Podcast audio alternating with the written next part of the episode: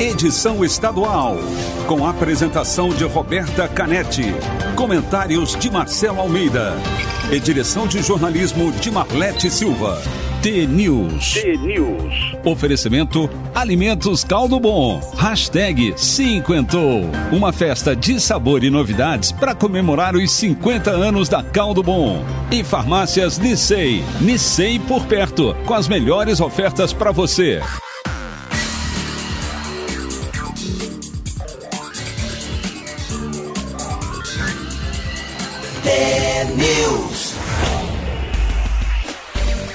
São sete horas e um minuto. Um ótimo dia para você que está sintonizado na T, a maior rede de rádios do Paraná. Você ouve agora a análise do noticiário desta manhã. Participa com a gente da programação pelo mesmo WhatsApp de sempre, o 41992770063 com a transmissão ao vivo aqui pela Rádio T para todo o estado e também em vídeo no YouTube e Facebook. O T-News desta terça-feira, dia 7 de setembro de 2021, começa já.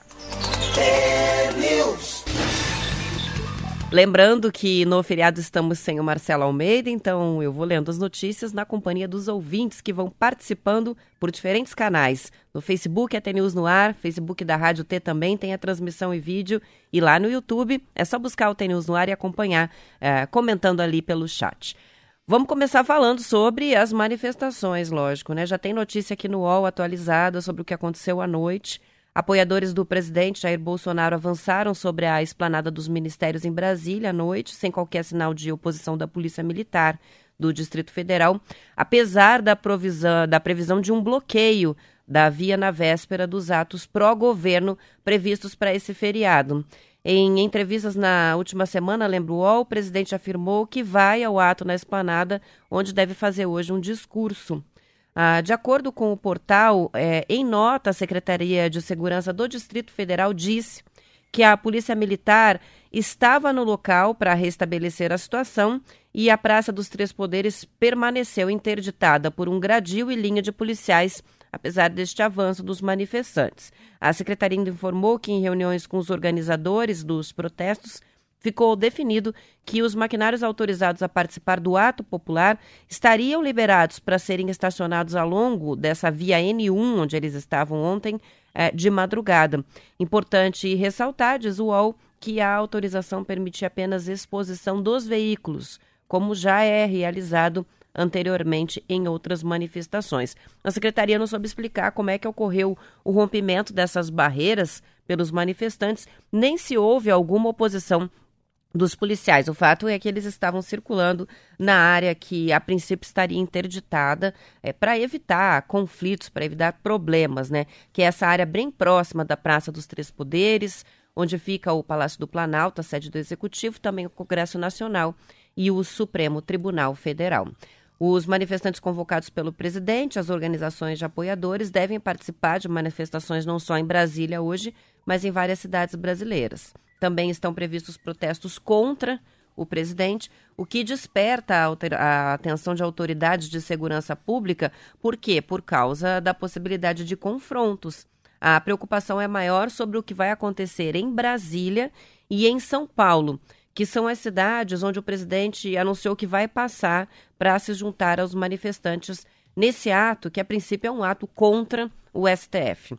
Em São Paulo, os manifestantes contrários ao presidente devem se reunir no período da tarde, no Vale do Ayangabaú. Já os bolsonaristas vão para a Avenida Paulista, também no período da tarde. E é lá que o presidente é esperado. Em Brasília, a oposição ao Bolsonaro faz manifestação na torre de TV pela manhã, enquanto os militantes do presidente vão ficar a apenas 3 quilômetros no mesmo horário na Praça dos Três Poderes. Esquema de segurança na capital federal prevê a revista de manifestantes para coibir armas brancas ou armas de fogo e o trânsito na esplanada dos ministérios está fechado. As informações são do Estadão e também Folha de São Paulo. Em uma entrevista ao portal Plural, a líder das caravanas que saíram de Curitiba rumo a Brasília, a empresária Elizabeth Frank, afirmou que o propósito dos atos vai ser exigir a destituição dos ministros do STF. Dois policiais militares do Paraná pediram ao Supremo Tribunal ou ao Superior Tribunal de Justiça, salvo conduto, para participar das manifestações convocadas pelo presidente. Os pedidos foram recusados. No Paraná, o regulamento de ética profissional da PM e também do Corpo de Bombeiros proíbe a participação é, dos membros em atividades político-partidárias, a não ser quando eles mesmos são candidatos.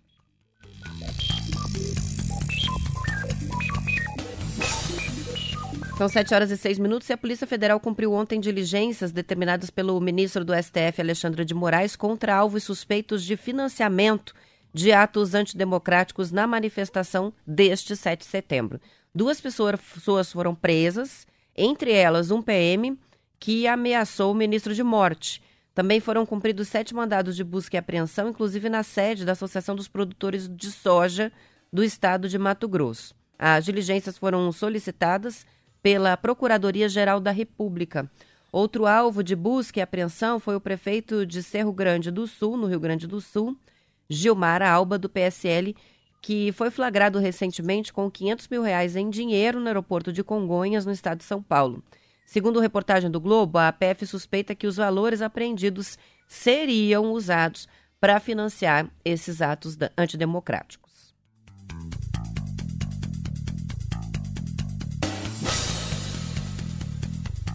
Participações que vão chegando dos ouvintes. O Juliano está aqui com a gente, desejando um bom feriado para todo mundo, mesmo no feriadão. Acordou cedo e está acompanhando o TNews. Assim como a Reunilda, que participa de Guaratuba, avisando que em Guaratuba está chovendo agora. Aqui em Curitiba, a gente tem o céu encoberto, sol aparecendo entre nuvens, mas com uma cara de tempo instável. Lembra que ontem eu falei da previsão do CEMEPART, que hoje ainda não havia essa previsão de mudança, a mudança vem amanhã, né, com a aproximação da, da frente fria, mas que haveria uma instabilidade, principalmente na região do litoral e leste do Paraná. É, hoje, o que diz o CIMEPAR, a terça-feira é de tempo estável, temperaturas relativamente elevadas para a época do ano, sem previsão é, de formação de geadas, só registros intermitentes, principalmente na região leste do estado e também no litoral, onde está a Renilda, contando que em Guaratuba a gente tem chuva nesta manhã.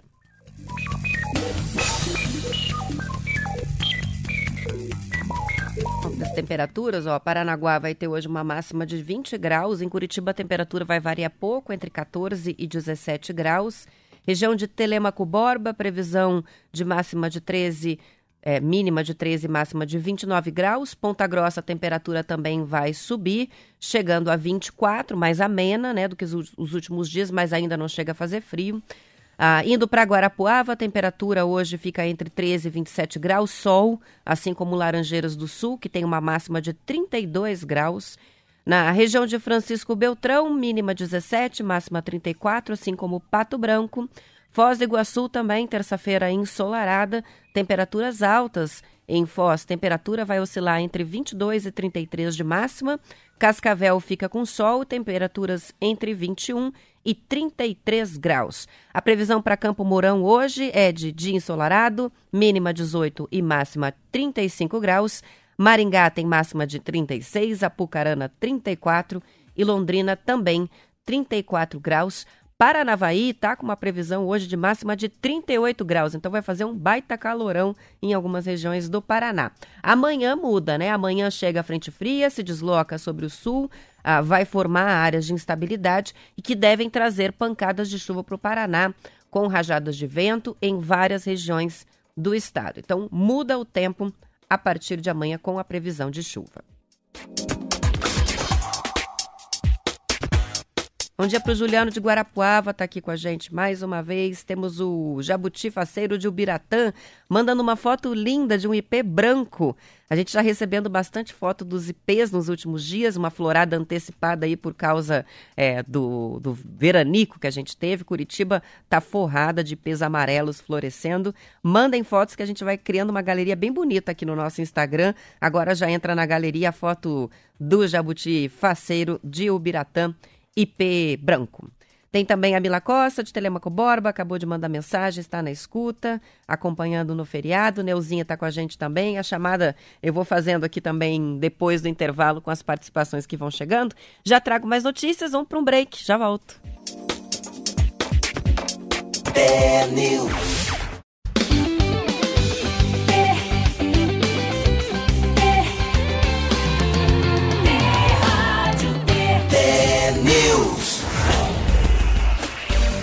São 7 horas e 16 minutos, participações que vão chegando do Vilmar de Campo Mourão. Agora o sol tá meio devagar, mas vai esquentar. Bom feriado, manda foto uh, de lá de Campo Mourão com o céu, o sol aparecendo entre nuvens. Tem bastante nebulosidade, mas pelo jeito tá com uma cara de que vai fazer um dia quente por lá. A gente tem informação chegando, Ed está avisando que a manifestação em Ponta Grossa tá parando os caminhões. Então tem protesto na estrada, tem manifestação com motoristas Uh, e pode haver alguma, alguma situação aí de retenção de tráfego, né, por conta do, dos protestos. Isso hoje em todo o Brasil. A Viviane está participando de Irati, está ouvindo no feriadão. Diz, é, amanhã em Irati, assim como em Curitiba, também é feriado. Aqui também é feriado, então a gente acaba emendando. Mais fotos de IPs chegando por aqui. A Mila mandou de IP branco também, coisa mais linda.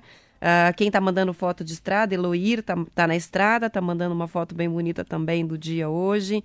Adriana de Colombo participando com as flores. Daqui a pouco começa a primavera e daí vem bastante. Bom, o presidente Jair Bolsonaro assinou ontem uma MP, uma medida provisória, que limita a remoção de contas e perfis das redes sociais. Essa medida altera o marco civil da internet e torna mais difícil a suspensão de contas ou perfis nas redes. Publicações do presidente Jair Bolsonaro e dos apoiadores foram excluídas das redes sociais durante a pandemia porque desinformavam sobre a doença. Em abril deste ano, o Twitter colocou um aviso de publicação enganosa em um post do deputado Eduardo Bolsonaro que criticava o isolamento social. Bolsonaro ainda teria criticado, ou tem criticado, né, ações do STF e do Tribunal Superior Eleitoral contra páginas bolsonaristas investigadas por disseminar fake news. Segundo o comunicado do governo, a medida assinada pelo presidente busca estabelecer balizas para que apenas provedores de redes sociais com mais de 10 milhões de usuários no Brasil possam fazer a moderação do conteúdo de modo que não implique em cerceamento dos direitos e garantias fundamentais dos cidadãos. O presidente disse recentemente que o TSE arrebentou a corda ao determinar às empresas que administram as redes sociais que suspendam os repasses de dinheiro a páginas investigadas por disseminação de notícias falsas.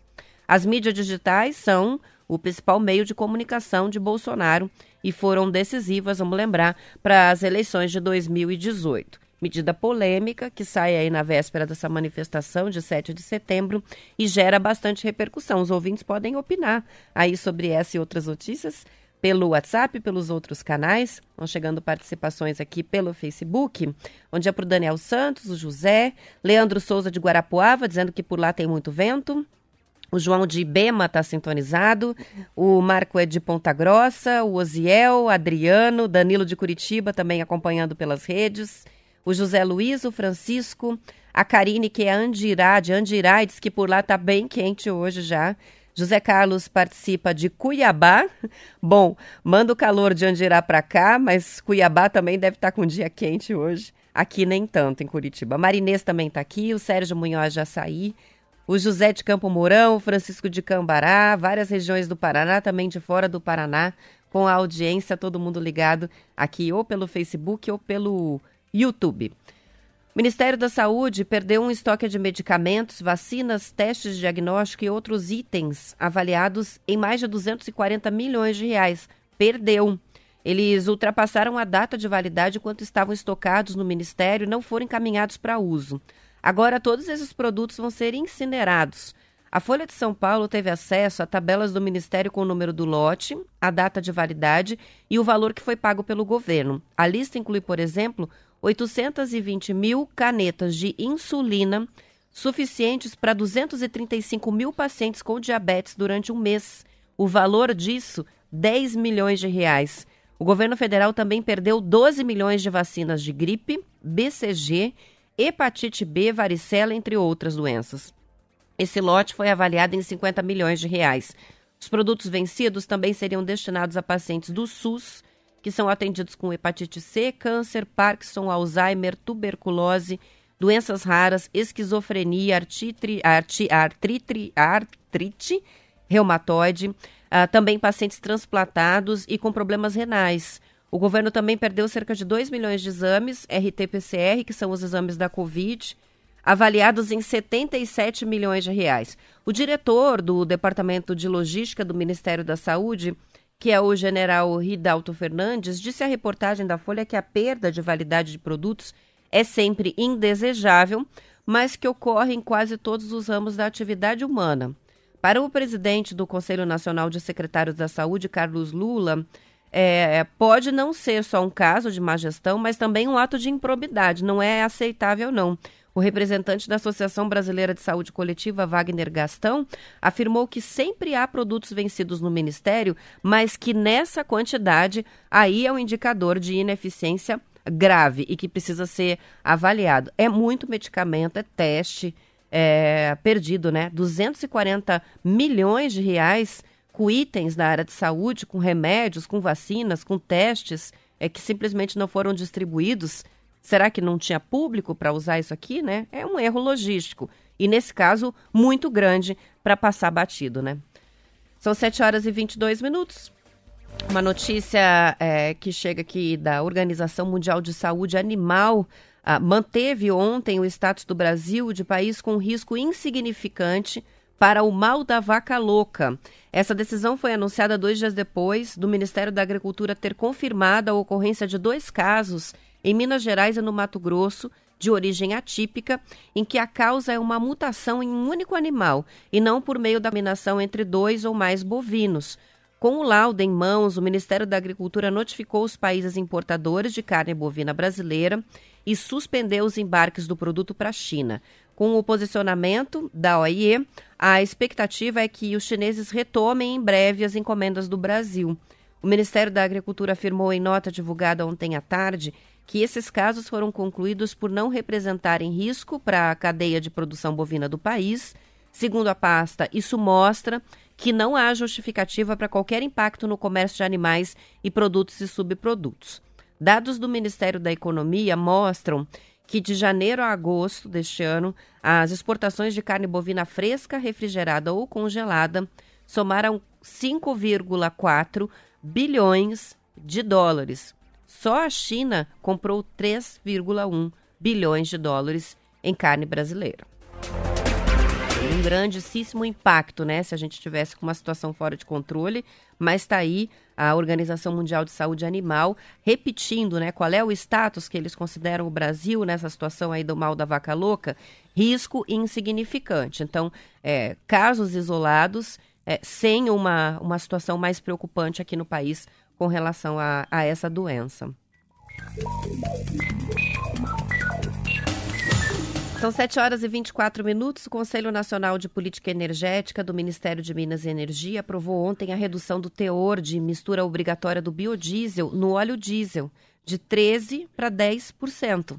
A decisão, que foi unânime, foi justificada pela demanda aquecida por soja no mercado é, internacional que tem se refletido em altas nos preços da commodity. O óleo de soja representa 71% do biodiesel que é usado nessa mistura. O restante vem de sebo bovino e outros óleos.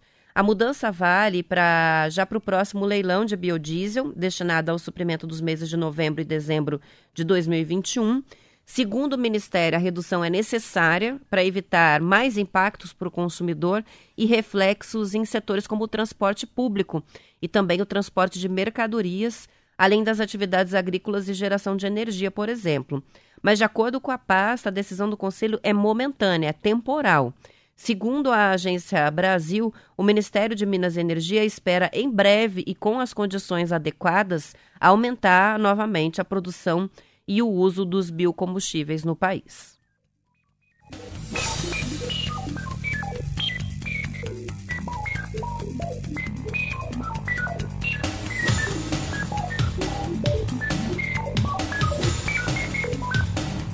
São 7 horas e 25 minutos. Um idoso de Borrasópolis, o Ascendino Ribeiro da Cruz, de 90 anos, morreu ontem por complicações da Covid e ele é uma das 30 pessoas que recusaram a vacina contra a doença na cidade.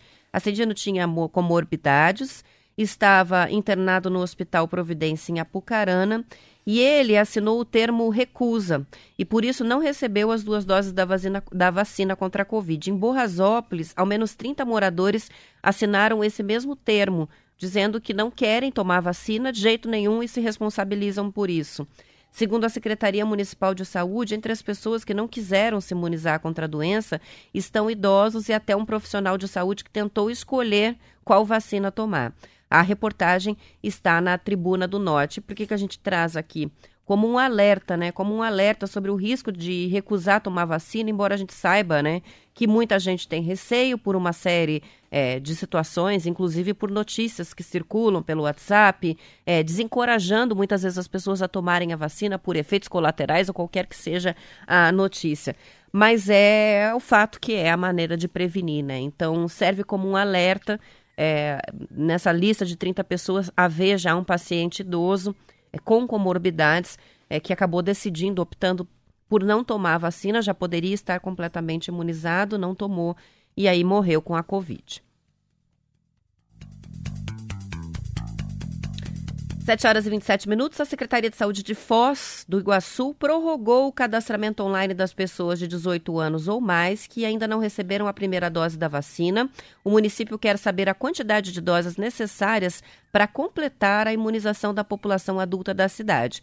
Com base nos dados populacionais do IPARDES, o Instituto Paranaense de Desenvolvimento Econômico e Social, Foz já teria vacinado 100% da população adulta com a primeira dose mas o cadastramento indica que há moradores que não receberam a vacina. Na faixa acima dos 50 anos, por exemplo, cerca de 80 pessoas disseram não ter se vacinado por motivos variados, como viagem ou doença na época da aplicação da dose. Vamos lembrar que a gente sempre recebe essa recomendação. Se está gripado, se está com febre, não tomar a vacina naquela data e esperar a repescagem.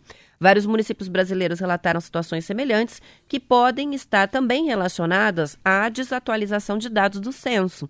Foz do Iguaçu recebeu doses extras de vacinas por causa da localização da cidade, que faz fronteira com Paraguai e Argentina. 47% da população de Foz do Iguaçu já está completamente imunizada contra a Covid, tendo recebido as duas doses da vacina. A reportagem que eu li agora é do portal G1 Paraná.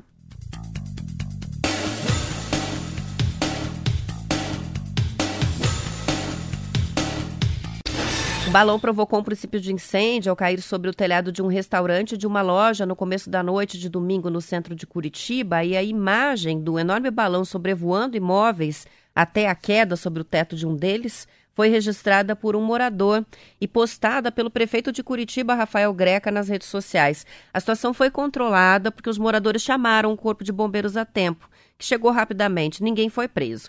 A queda aconteceu na desembargadora Westphal, uma avenida bastante movimentada aqui de Curitiba.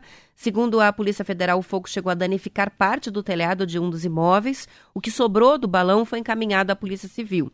Vamos lembrar: fabricar, vender, transportar ou soltar balões é crime com pena de detenção de um a três anos ou multa, ou ambas as penas. Por quê? Porque é muito perigoso. Ah, acontecem acidentes gravíssimos com vítimas por conta de balões, né? Na região metropolitana de Curitiba, isso é de certa forma bastante comum a gente ver acontecer é, incêndio causado por balões soltados, especialmente nos finais de semana. Então, é, fica o alerta aí. São 7 horas e 29 minutos. Vou encerrando a edição estadual. Para quem quiser continuar acompanhando depois do intervalo, é, a notícia, o noticiário da sua cidade vai chegar e a gente vai retransmitir uma entrevista que foi feita abrindo a série do Setembro Amarelo aqui na Rádio T, né? A gente preparou uma série de entrevistas sobre o tema prevenção do suicídio. A primeira foi feita na sexta-feira passada, depois do intervalo a gente vai fazer o repeteco. E lembrando que na sexta-feira, uh, ao vivo, teremos mais entrevistas ainda sobre o assunto assunto. Muitos ouvintes participaram, vários pediram a gravação, um assunto de máxima relevância aí, né? A gente vai aproveitar o feriado para fazer esse repeteco.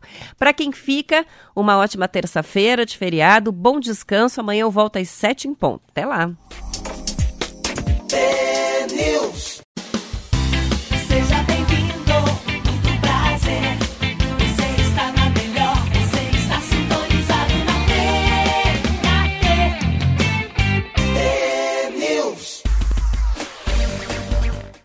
São 7 horas e 35 minutos. Como eu falei antes do intervalo, hoje vai ter o repeteco da entrevista com o vice-presidente da Associação Paranaense de Psiquiatria, o José Kleber Feliciano Ferreira, que foi convidado aqui no estúdio, participou comigo e com Marcelo Almeida na sexta passada.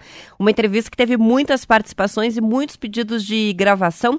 Então a gente está aproveitando o, o feriado aí para reproduzir. Como é uma entrevista gravada, a gente encerra a transmissão ao vivo em vídeo no YouTube, no Facebook, mas continuamos aqui aqui é, com a entrevista. Eu volto na sequência é, também para falar mais um pouquinho com vocês e anunciar quais são as entrevistas que estão na programação ainda do Setembro Amarelo é, nessa sequência produzida aí pela Rádio T é, de prevenção ao suicídio. Vamos conferir a entrevista.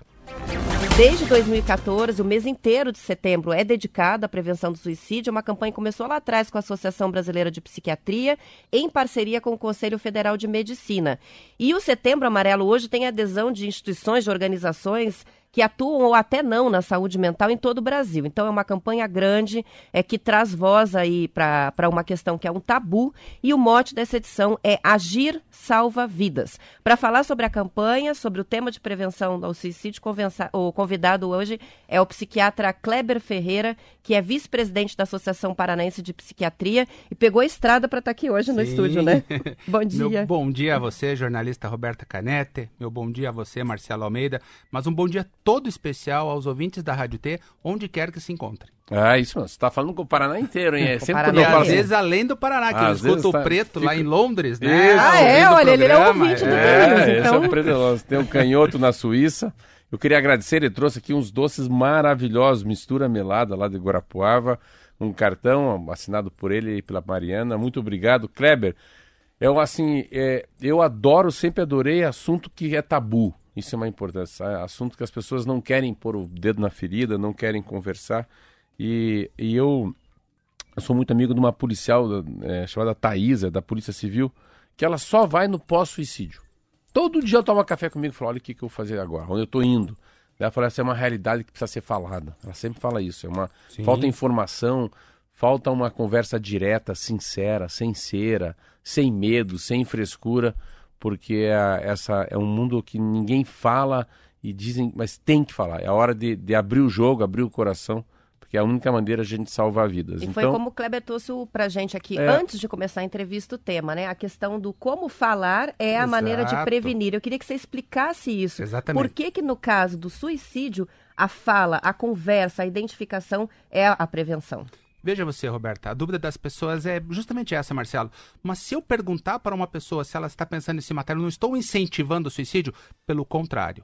Nós precisamos perguntar primeiro para entender que existe essa doença e a forma de perguntar, Marcelo. Se você chegar para uma adolescente e falar assim, menina, não faça isso, você tem tudo na vida, ela vai se matar. Porque o sentimento de suicídio é ambivalente. Agora, se você olhar para essa menina e colocar a mão no braço dela e falar assim, minha filha, no que, que eu posso te ajudar? Uma pessoa nesse momento de desespero, Marcela, ela não precisa de julgamento, porque ela já está se julgando. Ela precisa do acolhimento. E falar sobre suicídio, e aí vem a nobreza da Rádio T. É falar sobre suicídio é uma forma de acolher.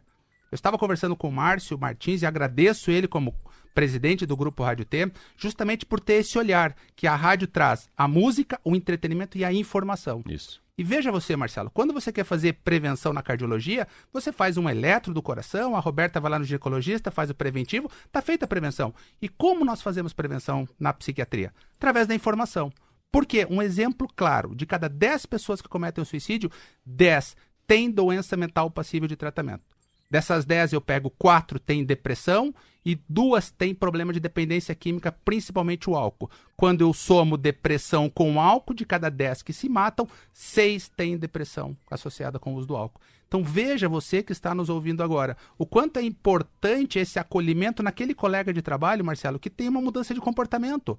Talvez, Roberto, ele está triste, ele está com um descuido da higiene, falando respondendo só com monossílabos, não porque ele não queira, porque ele está com uma doença. E é importante que os ouvintes compreendam que nós aprendemos que o coração adoece, que o pulmão adoece. Por que, que o cérebro não pode adoecer? E nós, psiquiatras, tratamos com a doença do cérebro, que hoje vem com uma depressão e é uma realidade cada vez mais acentuada. Então, levar informação a todas as pessoas é a melhor e mais eficaz, comprovada ferramenta de prevenção. Posso até achar que ele não é doente, ele está doente. Ele está doente. Por é. isso, a, a, o suicídio ele tem essa doença que é passível de tratamento. Não fazer nada aumenta o risco. Fazer alguma coisa muda e muito o prognóstico. Não só do paciente, tá, Marcelo? Porque quando uma pessoa comete o suicídio, seis pessoas são afetadas diretamente, mas até 60 são afetadas indiretamente. A pandemia piora esse assunto? Algumas pessoas trazem assim que o suicídio não vem numa crescente, mas então vamos falar de fatores de risco. Quais são os fatores de risco para o suicídio? Os ouvintes podem fazer um macetinho que a gente usa que é os 4D, que é depressão, que é dependência química, que é desespero e é desamparo. E se nós pensarmos na pandemia, que traz perdas recentes, né? e aí no ciclo da vida nós temos um momento, Marcelo, chamado velório, em que muitas pessoas não conseguem finalizar esse ciclo da vida. E esse momento da ausência do velório também pode impactar no sofrimento psíquico. É, é um rito do luto, Que né? são Precisa ter de esse luto. né? Exatamente. Precisa, esse momento, esse, esse momento do, é, de se despedir, ele é imprescindível. Por isso também, Marcelo, aquela ideia, Roberta, de eu vou dar um remédio no- durante o velório para aquela pessoa não sofrer. Pelo contrário, o momento do velório é para o sofrimento, senão não precisava do velório. Então, permitir essa despedida é saudável. Para quê? Para que a pessoa possa depois superar. Pessoas que não conseguem esse processo podem ter facilitadores tá? que podem intensificar um risco de suicídio depois. Isso é fator de risco, Marcelo, mas tem a luz no fim do túnel. Nós temos também os fatores de proteção. E isso que nós, todos os dias, como psiquiatras, buscamos mostrar para os pacientes. Por mais que eu possa estar com uma depressão e com uma dependência química, mas se eu tenho filhos, se eu tenho religiosidade, se eu tenho ausência de doença mental, eu tenho perspectivas de melhora na vida. Então, por isso que a informação é isso, é mostrar para as pessoas os fatores de risco reais, mas também mostrar que existem fatores de proteção e todos com bons estudos científicos que dão segurança para nós trabalharmos. Vamos fazer como fosse matemática. Eu sou Vamos lá. engenheiro. Dos 10 casos, vamos pegar quase quatro. Desses quatro são os quatro de depressão. Tá. Como se identifica a depressão? Então vamos assim, vamos puxar um degrau para trás, né? Pegar o primeiro degrau dessa escada. E a depressão, doutor? Eu vou perguntar, vou acrescentar duas questões aí, junto com a do Marcelo. É como se identifica do ponto de vista de quem está convivendo com o paciente deprimido Tá. e do próprio paciente, porque as pessoas têm dificuldades também em admitir que aquilo passa de uma tristeza e, e- e se tornou um problema mais permanente, mais grave na vida delas, né? A depressão não é fácil de ser identificada nem por quem tem a depressão. Ela sabe que está deprimida? É porque assim, ó, Marcelo, nós aprendemos no decorrer da vida a descrever as dores físicas. Ah, você bateu o joelho, ah, eu bati o joelho, ficou roxo, eu coloquei gelo, passei gelol, melhorou. E a dor da alma? E aquele sentimento, Roberto, em que eu não consigo mais compartilhar com o meu neto as coisas que eu gostava? Em que eu já não. Eu acordo pela manhã e tenho um manto de chumbo nas costas. Eu não consigo ter uma concentração. Então, essa tristeza que se intensifica e que compromete a minha vida pessoal, a minha vida profissional e a minha vida familiar, dentro dos critérios diagnósticos, Marcelo, nós estamos com duas semanas. Duas semanas em que a pessoa tem mudanças do sono, mudanças do humor, isolamento, dificuldades cognitivas, que é na concentração, na memória e no raciocínio, é o momento de buscar uma ajuda. Nem todos os casos precisam de, de, de medicação no primeiro momento, mas é imprescindível uma orientação. Eu sempre brigo e batalho muito que não é o tratamento precoce, mas é o atendimento precoce. Se você atende essa pessoa e orienta ela, por quê, Roberto? A partir do momento que eu tenho uma qualidade de sono melhor, e nós sabemos que 90% da serotonina ela se encontra no intestino e não no cérebro. Se eu conseguir uma alimentação mais saudável, em que eu consiga produzir uma serotonina de uma intensidade maior, isso também vai contribuindo. E atividade física não de alta intensidade. Então, são fatores, mudanças dos hábitos que já contribuem. Só que uma pessoa no processo com depressão, ela não consegue ter essa disposição. Então aí que eu preciso às vezes usar uma medicação para dar essa energia para ela retomar a vida de atividade física, a vida produtiva. Então a medicação, às vezes os pacientes me perguntam: "Por que que você está me dando remédio, Kleber?" Eu digo assim, ó, porque você chegou aqui e está no momento de insolação da tua vida. E eu não consigo te tirar dessa insolação. Mas o que que você pode fazer por mim? Eu posso te dar um óculos de sol. Uma pessoa no momento de insolação com óculos de sol, ela começa a ver possibilidade de saída. Então, o medicamento, e isso é muito importante, Roberta. O medicamento não causa dependência, o medicamento não é para toda a vida, não ser em situações pontuais, mas o medicamento é um conforto para dar uma qualidade de vida melhor para o As paciente. pessoas têm medo dos Doutor, remédios psiquiátricos. preconceito. porque- Doutor, é, preconceito. preconceito. A, a serotonina é como se fosse o elixir da felicidade, não? Ele, é- ele é um deles, tá, Marcelo? São E como é que ele é produzido, a serotonina? Que você falou, Ela eu é gostei que você falou. Ela é produzida no intestino 90%, e aí tem um detalhe, muitas pessoas querem fazer dosagem de serotonina, tá? Nós dosamos a serotonina no cérebro através de uma coleta de líquor da medula. Um exame de sangue dosa a serotonina do intestino. Então, se a sua e outra, e ninguém medica exame, medica a clínica. Ah, porque eu fui no meu médico, a minha serotonina tá baixa, ele vai me dar antidepressivo? Você está bem? Então não tem por que usar. Ah, mas a minha serotonina está muito alta. Então investigue se você não tem um tumor intestinal. Serotonina em alta dose é alguma coisa que está disfuncional. Então a serotonina lá do cérebro é um dos neurotransmissores, assim como é a dopamina, assim como é a noradrenalina, são pelo menos seis neurotransmissores que estão relacionados, mas nós trazemos muito que é apenas a serotonina, mas é, é um deles que contribui no processo do humor. Por que a pessoa fala assim, aquele cidadão precisa tomar lítio? Ah, importante que que é isso também. É, o lítio só é utilizado, Marcelo, quando a pessoa tem uh, faz uso de uma medicação chamada carbonato de lítio. Ele tem a função de ser um estabilizador do humor. Todos nós temos lítio baixo. Ninguém tem lítio alto. As pessoas têm lítio alto quando elas utilizam essa medicação. Então, às vezes, fazem isso. Ah, eu vou dosar o meu lítio e o lítio está baixo, então o médico disse que eu tenho que tomar lítio. Não, o lítio é indicado quando você tem uma patologia chamada transtorno bipolar. Ou, em alguns casos, quando tem risco de suicídio. Então, são situações muito pontuais. Importante a rádio trazer isso, porque é a informação que faz com que as pessoas comecem a perguntar um pouco mais. Por que, que eu vou usar lítio? Porque eu preciso dosar serotonina? E aí nós conseguimos trazer essa realidade, que hoje a psiquiatria é baseada dentro de suportes, dentro de estudos muito bem conduzidos e que trazem segurança. Por que, que falo isso, Marcelo? O que mais mata as pessoas, Roberta, é o estigma e o preconceito. Essa dificuldade de entender. Puxar, aproveitando que você falou, mencionou novamente a questão do preconceito, eu tenho uma, uma, uma questão bem pontual com relação hum. ao perfil do paciente que tem os transtornos é, que podem levar, que podem acarretar é, o tá. suicídio, especialmente a depressão, mas às vezes outro, transtorno bipolar, é, síndrome do pânico, esquizofrenia. É, as pessoas esperam, e até a gente, quando começou a tratar do assunto da pandemia, falou, né? Que seja alguém que esteja numa situação muito delicada, ou num luto, ou passando por um processo muito grave de desemprego, é, de crise financeira na família, mas nem sempre é assim. E, e, me parece que há uma grande dificuldade de compreensão quando uma pessoa tem uma vida, em tese, e abre aspas aqui, né? É, perfeita, Sim, é, resolvida. equilibrada, resolvida, e mesmo assim fica doente, né?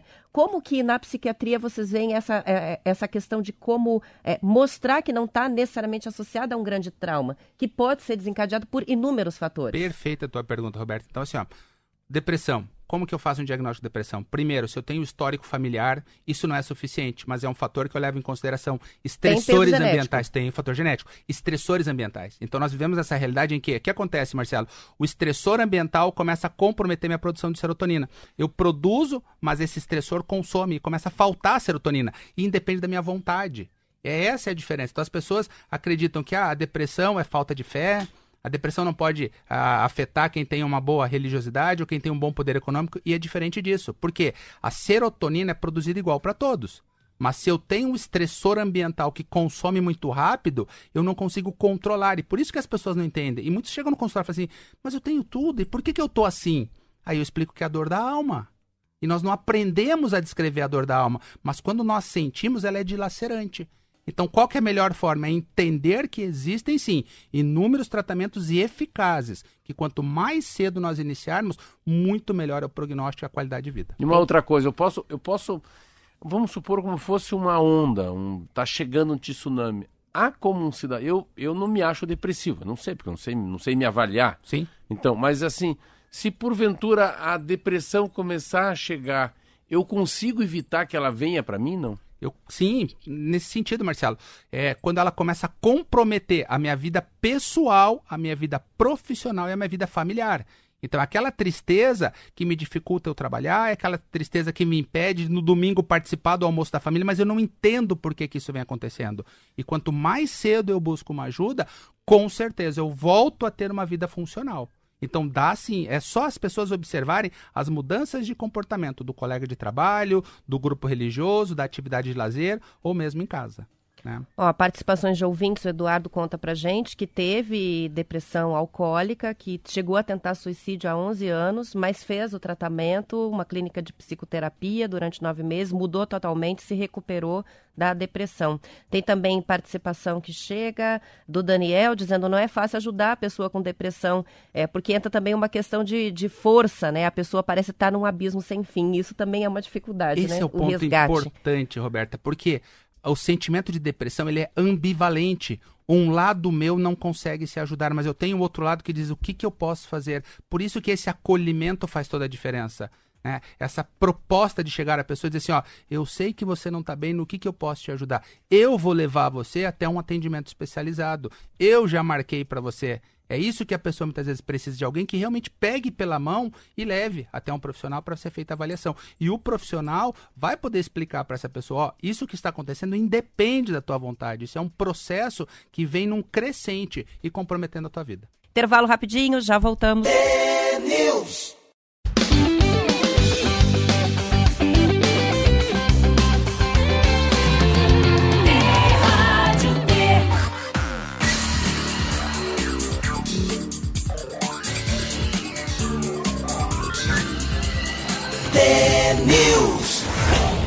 Muita participação de ouvinte. O assunto hoje é a prevenção do suicídio. A gente está com um convidado no estúdio do TNews, desde o estadual, que está respondendo perguntas é, e agora as participações dos ouvintes também, doutor Kleber. Uh, vou registrar algumas rapidamente aqui. A Sônia dizendo Kleber é 10. a Isabel, maravilhosa entrevista. Está gostando muito do papo de estraga ele novamente. A gente resolveu continuar. A Chiquinha de Campo Mourão também gostando da entrevista, falando de um problema tão atual que é a depressão, que muitos ainda acham que é só frescura. E o Márcio de Telemaco Borba diz: é, Eu gostaria de fazer uma pergunta para o doutor. Como identificar uma pessoa com o transtorno bipolar? Bipolar. É, é, estou colocando a pergunta porque imagino que seja a dúvida de muita gente. É Exato. um transtorno de que a gente ouve falar muito hoje em dia, tá. mas faz pouco tempo que se fala sobre o assunto, né? O transtorno bipolar já existe há muito tempo. As pessoas confundem um pouco, Roberta, porque são dois tipos. Eu tenho um tipo 1 que a pessoa tem extremos. É uma euforia extrema e um momento de depressão extrema. Por isso que o termo é bipolar, porque são dois polos. Mas tem um outro tipo de transtorno bipolar que é o tipo 2 em que a pessoa não fica tão eufórica. Qual que é o macete que eu ensino para os pacientes? Como que eu sei que eu posso estar entrando num quadro de transtorno bipolar? Quando o muito começa a fazer parte da sua vida. Em que sentido? Quando nós dormimos pouco, nós acordamos cansado habitualmente.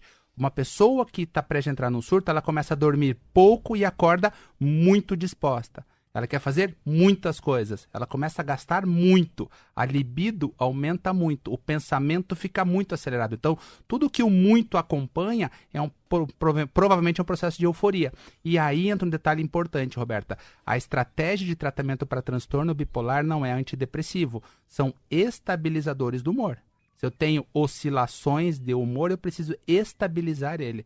Então, por isso que é importante procurar um profissional que possa explicar o correto uso da medicação, porque são estratégias muito diferentes. Doutor, qual é a diferença entre um psicólogo e um psiquiatra? Ótima pergunta, Marcelo. Um psicólogo ele faz uma formação em psicologia de cinco anos e ele está apto para praticar as técnicas de psicoterapia, que são a conversa, tem várias técnicas de psicoterapia, a própria psicanálise. Um psiquiatra, nós fazemos seis anos de medicina e mais três anos de especialização na área da psiquiatria. E como médicos, nós temos a formação para usarmos as medicações. Então, um psicólogo não pode medicar. Um psiquiatra pode também fazer as psicoterapias e, além disso, por ter uma formação médica, ele está preparado para utilizar medicações. São Psico... profissionais que geralmente trabalham juntos, eu né? Eu gosto muito de trabalhar com a psicologia. O psicólogo, e... Se eu for psicólogo, eu achar que a minha paciente, Roberta Canetti, precisa de algum medicamento, eu indico o Dr. Kleber, é assim que faz? Isso. Então, voltando àquele exemplo da é, insolação, eu sempre explico assim para os pacientes. Eu ofereço o óculos de sol que ele começa a enxergar melhor, mas ele precisa sair da insolação. E aí eu oriento a importância de uma psicoterapia de iniciar um trabalho de psicoterapia para ele poder compartilhar as saídas. Ó, oh, eu estou vendo aquela saída. E aí a terapia vai mostrar para ele, será que não tem um abismo ali? Será que é mais segura? Então vamos caminhar juntos. Ó, oh, aquela ali parece ser mais, mais segura para você. Então a psicoterapia vai tratar o que a gente diz como a causa e a medicação vai tratar os sintomas. Olha, eu vou dar uma dica para, sabe um livro que eu li uma vez, eu fiquei com essa coisa do inglês, que é o to be, hum. ser e estar. Você está doente, você não é doente. E tem um livro que eu li que era muito fácil, muito legal, do Augusto Cury, O Vendedor de Sonho. Vendedor de Sonhos. Vendedor de Sonho é isso, ele vai e acaba conhecendo um cara que, que é um mendigo, assim, um cara, não, é um cara resolvido, um mendigo bem resolvido. Um dia vê um cara que quer se suicidar, e esse cara está em cima de um prédio. E ele chega no cara e encosta, tudo bem, tudo bem. Só que todo mundo lá embaixo, né? O prefeito, o vereador, os médicos, o cara do SIAT, será que ele vai se jogar? E esse cara vai de elevador até lá em cima ele fura o bloqueio e fala, tudo bem, quem que é o teu nome? Ah, meu nome é João. Você vai fazer o quê? Se suicidar? Mas por quê? Mas por quê? Daí vai encostando perto do cara. E ele empurra o cara para trás. O cara já. Fala aí, ó, te deu um empurrão para trás, já levou um susto. O que, que você fez na vida? Ah, tem um mestrado, doutorado, PhD, resolvido financeiramente. Falou o seguinte, A tal da vida perfeita. Cara, você, você não é doente, você está doente. Você tem que permitir a uma parte tua que não quer se matar. Aí dentro está dividido isso. Venha comigo, cara, vamos bater um papo, vamos conversar. Vamos, vamos, vamos, vamos, vamos, vamos ser um pouco mais mendigo, vamos abraçar uma árvore. Vamos tomar uma, vamos tomar uma Coca-Cola. Vamos falar da vida, cara. Não é isso aí. Se permita não se matar. É um, então, um livro que é muito legal. Vendedor de Sonho, Augusto Cury. É uma leitura muito fácil. Eu acho que vários ouvintes ganharam no kit, né? Ah, Esse teve. livro já foi É parte do kit gostoso, do, é do desafio do gostoso. Radinho. Você vê, né, Marcelo? Basicamente, o que, que ele faz na simplicidade dele? Ele acolhe essa pessoa no momento de desespero. Ele fez um acolhimento. Simplesmente isso. Ele escutou essa pessoa e mostrou, falou, ó, eu tô aqui, eu vou te ajudar. É. Então, na simplicidade dele, ele mostra a grandiosidade do acolhimento. Que lindo. A gente vai encerrar por aqui. Bom, fica aqui o convite. Tem programação dia 10 de setembro, que é o Dia Mundial de Prevenção do Suicídio, programação da associação, né? Sim. Com a palestra às 7h30 com o presidente, o Júlio César Nogueira Dutra. Eu vi aqui que o tema vai ser suicídio em tempos de pandemia. O que aprendemos? Bem interessante. Ah, quem quiser o site do- da associação ma- pode mandar para a gente mensagem no WhatsApp que a gente envia. Muito obrigada Eu pela tua agradeço. Eu participação. queria só mandar um grande beijo para aquela moça, Maria Eugênia, a minha filha. né? Ah, é Ela é ela? acadêmica de medicina, então eu, ela, eu, eu sempre digo, né, Marcelo, que filha é o nosso DNA caminhando. É. E ela é muito parecida comigo. Ela também tem um, um carinho muito pela psiquiatria, acho que ela vai pra psiquiatria, então eu queria agradecer ela de estar nos ouvindo. Legal, em Maringá. legal. Maria Eugênia, então, um abração pra você. Ó, você é um cara diferenciado, não. Você, tá, você, é, um Obrigado, ponto, você é um ponto obrigado. fora da curva. a Parabéns gente ama o que faz, né? Eu Não, aprendi, é. né, Marcelo, que o grande sentido da vida, eu te falei isso, não é o que a gente junta, é o que a gente espalha. Né? Essa- E essa oportunidade que vocês deram para nós da associação é muito nobre e vai ser sempre muito grata por todos nós pela iniciativa de Não, vocês. você- hoje, hoje você espalhou muita caridade e muita esperança. São 7 horas e 58 minutos. Vocês acompanharam o repeteco da entrevista com o doutor José Kleber Feliciano Ferreira, ele que é vice-presidente da Associação Paranaense de Psiquiatria e abriu a rodada de entrevistas do Setembro Amarelo, mês de prevenção ao suicídio, que tem o apoio aqui da Rádio T. Na próxima sexta-feira é a vez da doutora Sara Cristina Zangelini Huck. Também vai participar do programa e trazer mais informação para salvar vidas por aqui. São 7 horas e 59 minutos. Vamos encerrando o TNews de hoje. Amanhã eu volto pontualmente às 7 horas com as principais notícias. Espero você. Até lá.